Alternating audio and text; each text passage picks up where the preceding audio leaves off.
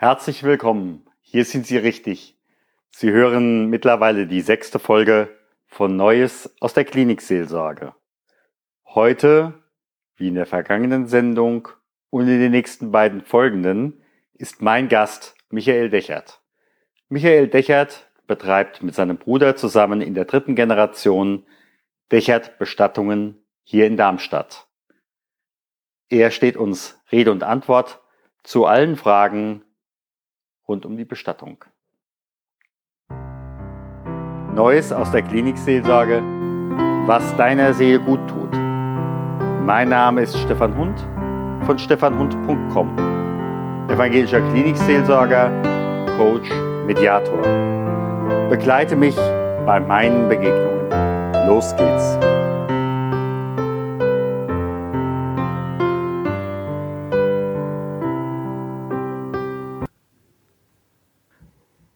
Ja, der Tod kennt keinen Urlaub, will ich es mal flapsig sagen.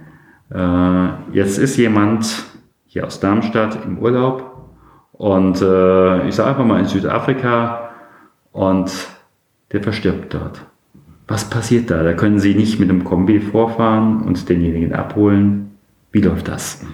Also wir sind über unseren Berufsverband der Bestatter äh, weltweit organisiert. Okay. Das heißt, wir haben eine zentrale Anlaufstelle, mhm. würden dann melden, zum Beispiel ein Sterbefall in Südafrika. Und mit Hilfe von unserem Berufsverband können wir dann einen Kollegen in Südafrika kontaktieren ja. und können der Familie dort vor Ort genauso helfen. Mhm. Da stellt sich dann immer die Frage, die Hilfe rein das Einbetten am Sterbeort ja. und die Überführung nach Deutschland zu organisieren, mhm. aber auch genauso die Hilfe über das Konsulat mit fehlenden Dokumente zu organisieren, ja.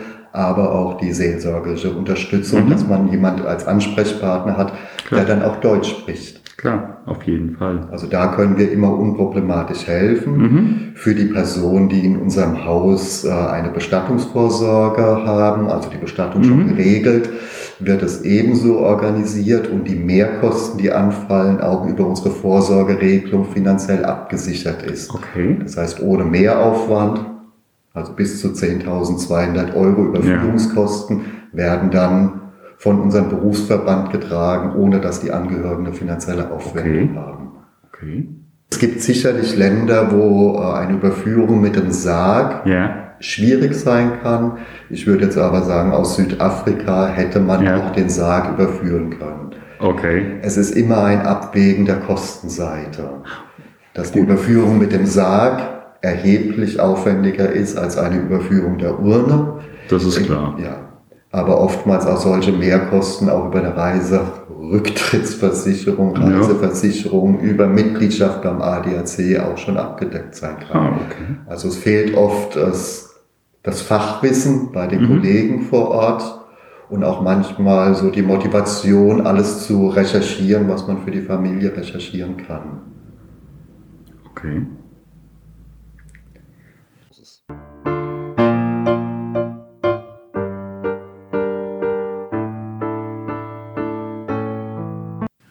Jetzt schauen wir mal in Richtung Beerdigung.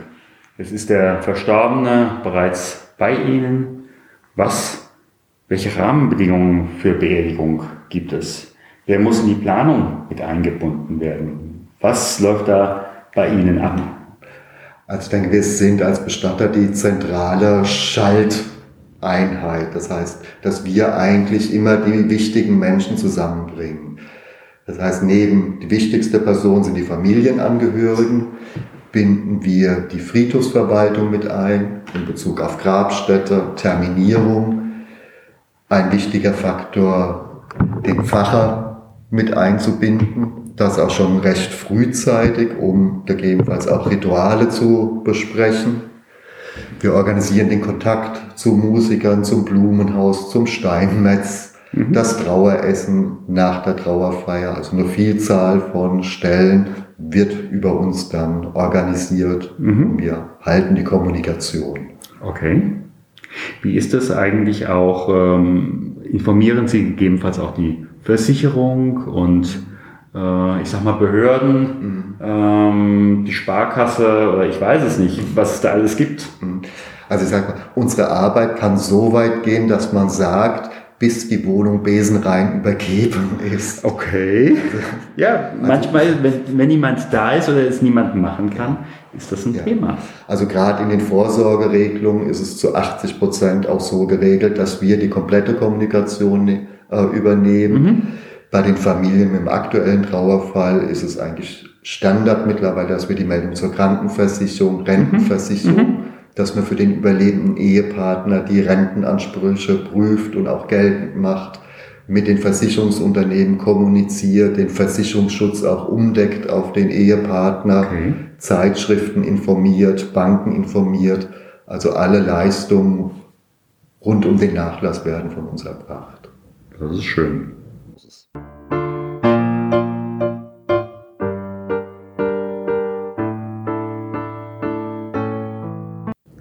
Was gibt es eigentlich für gesetzliche Rahmenbedingungen rund um eine Bestattung? Also ich habe irgendwann einmal gelernt, eine Bestattung muss in Deutschland 96 äh, Stunden nach dem Tod stattfinden.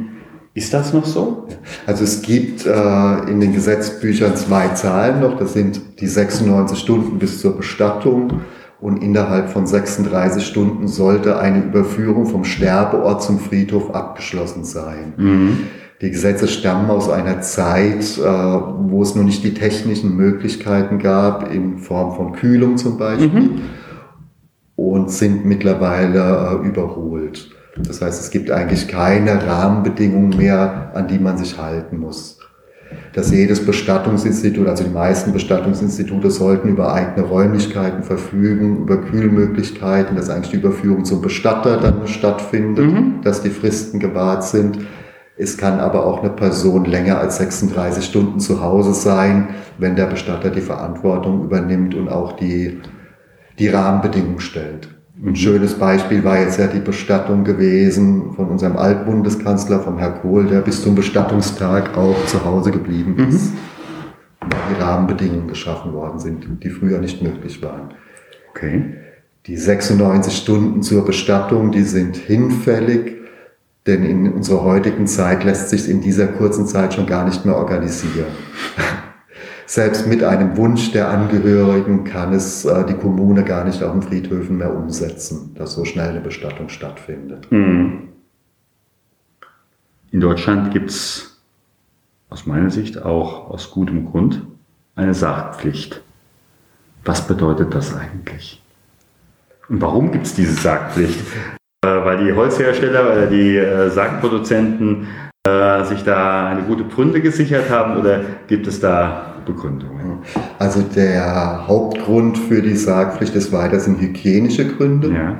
Das heißt, dass ein Sarg nicht nur der Schutz von außen ist des Körpers, sondern im Sarg selbst auch Maßnahmen getroffen werden, damit zum Beispiel Körperflüssigkeiten nicht austreten können man muss immer davon ausgehen, dass ein Verstorbener auch krank sein kann.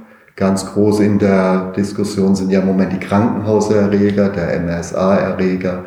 Es gibt Personen mit Hepatitis, mit Ähnlichem, mhm. dass also der Sarg in erster Linie ein Schutz ist für das Umfeld. Okay. Im zweiten, weil immer mehr eigentlich die Feuerbestattung mhm. sich durchsetzt, ist das Holz des Sarges der Katalysator zur Feuerbestattung. Ja. Da der menschliche Körper überwiegend aus Wasser besteht, ist also der, mhm. das Holz der Brennstoff. Der dritte Punkt ist unser geschichtlicher Hintergrund, gerade in Bezug auf die Feuerbestattung, dass der Sarg natürlich auch ein emotionaler Schutz ist für die Personen, die in solchen Einrichtungen arbeiten. Mhm. Also daher hat der Sarg ein einen vielfältigen ja. Zweck zu erfüllen. Zum anderen ist es einfach traditionell auch so gewachsen aus einer Zeit, wo die Hygiene noch ein größeres Thema mhm. war und ist einfach über Generationen übergeben worden. Mhm. In Ländern, wo keine Sargpflicht besteht, ist es im Regelfall ein religiöser Hintergrund mhm. und es im Regelfall auch Länder sind oder Religionsgemeinschaften, wo die Bestattung sehr zeitnah stattfindet. Ja. Das heißt teilweise am gleichen oder am nächsten Tag. Mhm. Wie ist das jetzt hier bei Ihnen? Wir haben ja auch in Darmstadt sehr viele Menschen beispielsweise muslimischen Glaubens. Haben Sie auch, kommen auch zu Ihnen Menschen muslimischen Glaubens, die einen Verwandten zu bestatten haben? Oder ist das dann beispielsweise im Blick auf Türkei, wird derjenige dann direkt ausgeflogen? Ich weiß es einfach nicht. Ja. Also wenn man äh, 15, 20 Jahre zurückblickt, äh, waren die muslimischen Bestattungen weitestgehend, dass eine Rückführung in die Türkei stattgefunden. Mhm. Generell kann man sagen, dass wir alle Religionsgemeinschaften die Bestattung durchführen und auch immer nach den Riten. Mhm. Jetzt die zweite und dritte Generation der Bürger, die zu uns gekommen sind, ist es eigentlich, dass die Bestattung dann auch in Deutschland stattfindet. Mhm. Hier in Darmstadt und auch in anderen Kommunen sind mittlerweile muslimische Grabfelder zum Beispiel ausgewiesen. Ja dass die Grabstätte nach Mekka ausgerichtet wird, mhm. dass sichergestellt war, dass an dieser Stelle nicht äh, schon mal Bestattungen waren, also dass ja. die Religion gewahrt wird. Mhm. Im jüdischen äh, Glauben ist, dass wir einen eigenen jüdischen Friedhof haben, wo die Gräber auch für die mhm. Ewigkeit sein können. Und äh, die Stadt Darmstadt und wir als Bestatter versuchen auch weitestgehend den Riten entgegenzukommen. Mhm. Dass der Körper wirklich auch gewaschen wird, eine rituelle Waschung, wo ein Iman dabei ist, ja. wo man dann als Christ jetzt auch nicht bei der Waschung dabei ist, mhm. weil das der Glaube dann verbietet auch. Mhm. Und äh, dass auch der Körper zwar im Sarg gebettet wird, aber im Grab, Grab das Sargoberteil abgenommen wird, dass der Körper auch direkt mit der Erde in Berührung kommt. Mhm. Also man versucht dann wirklich weitestgehend äh, alle Wünsche der verschiedenen Religionen mhm. auch umzusetzen. Das ist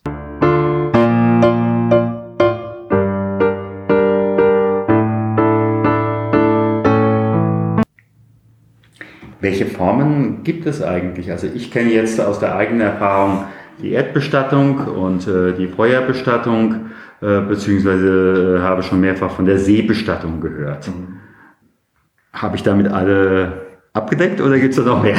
Es gibt mittlerweile erheblich mehr. Also generell gibt es und wird es auch immer nur geben zwei Bestattungsmöglichkeiten. Ja. Die Erdbestattung der Körper wird direkt der Erde übergeben mhm. oder die Feuerbestattung. Ja.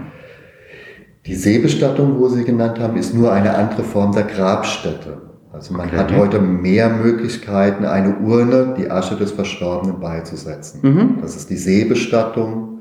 Sehr viel wird im Moment drüber gesprochen. Die Naturbestattung ja. oder Friedwaldbestattung, dass die Asche des Verstorbenen dann an den Wurzeln eines Baumes beigesetzt wird. Mhm. Es gibt die Möglichkeit, auch in ein bestimmtes Land zu gehen oder in ein Landschaftsgebiet, was einem gefallen hat. Ja. Das heißt, dass eine Bergbestattung. Es gibt die Möglichkeit, dass man auch in einen Bergsee beigesetzt wird. Okay. Es gibt eine Möglichkeit, die sogenannte Luftbestattung, dass man in Form eines Heißluftballons fliegt man über ein Naturschutzgebiet im Elsass und die Asche wird direkt auf französischem Gebiet auch über dem Naturschutzgebiet verstreut. Okay. Also es gibt sehr viele Möglichkeiten, ja. wobei der Gesetzgeber in Deutschland ganz klar vorschreibt, dass es an sich eine Friedhofspflicht gibt und mhm. es mit der Luftbestattung äh, sehr kritisch gesehen wird. Ja. Wie ist das? Das erlebe ich als Pfarrer öfters mal, dass dann laut darüber nachgedacht wird, äh, jetzt stellen wir die Urne von der Oma ins Wohnzimmer. Darüber, äh, das wünschen sich viele Personen, wenn sie über die eigene Bestattung nachdenken. Dass sie mhm. sagen, es wäre doch schön, wenn ich zu Hause im Garten wäre, im Wohnzimmer stehen würde. Dazu muss man sagen, in Ländern, die Niederlande zum Beispiel, dort gibt es keinen Friedhofszwang. Dort mhm. darf jeder seine Urne mit nach Hause nehmen aber nur anderthalb Prozent der Bevölkerung nehmen das wahr. Mhm.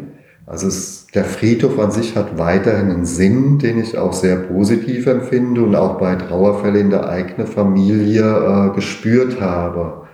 Es ist nicht nur der Ort äh, der Beisetzung, sondern der Friedhof ist auch ein Ort der Begegnung.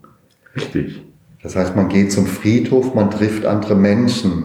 Und mein Vater ist sehr früh verstorben und für meine Mutter war es mit die größte Hilfe, dass wir ein Grab auf dem Friedhof haben. Mhm. Meine Mutter ist hingegangen, das Grab zu besuchen und hatte dann zwei, drei Gespräche. Mhm. Es kommen banale Dinge dazu. Sie ist zum Grab gekommen und hat sich über Blumen geärgert und hat beim Friedhofsgärtner angerufen und hat sich beschwert. Mhm. Die Friedhofsgärtner können damit umgehen. Aber es hat immer wieder meiner Mutter ein Stück weit geholfen, ins Leben zurückzukommen. Ja.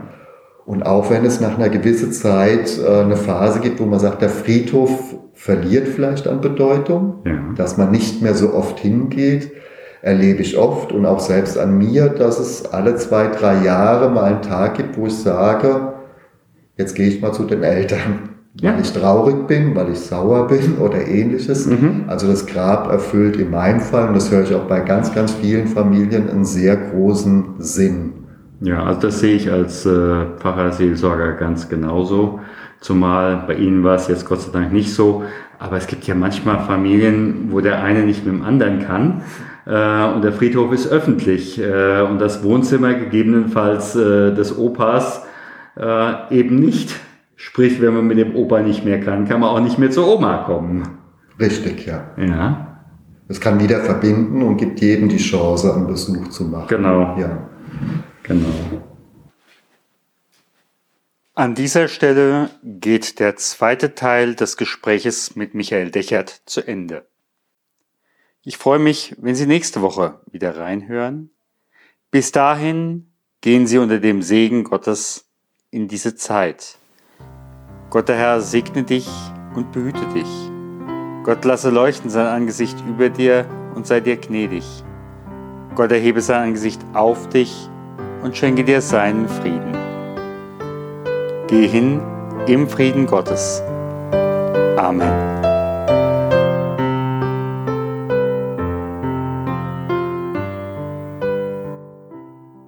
Herzlichen Dank für Ihre Zeit und Ihr Zuhören bei Neues aus der Klinikseelsorge. Wenn Ihnen diese Sendung gefallen hat, bitte ich Sie um Rückmeldung bei iTunes.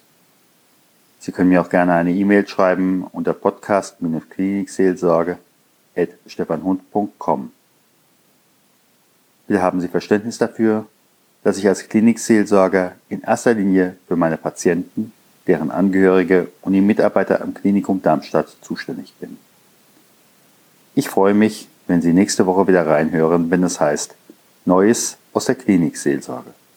Vielen Dank, Ihr Stefan Hund.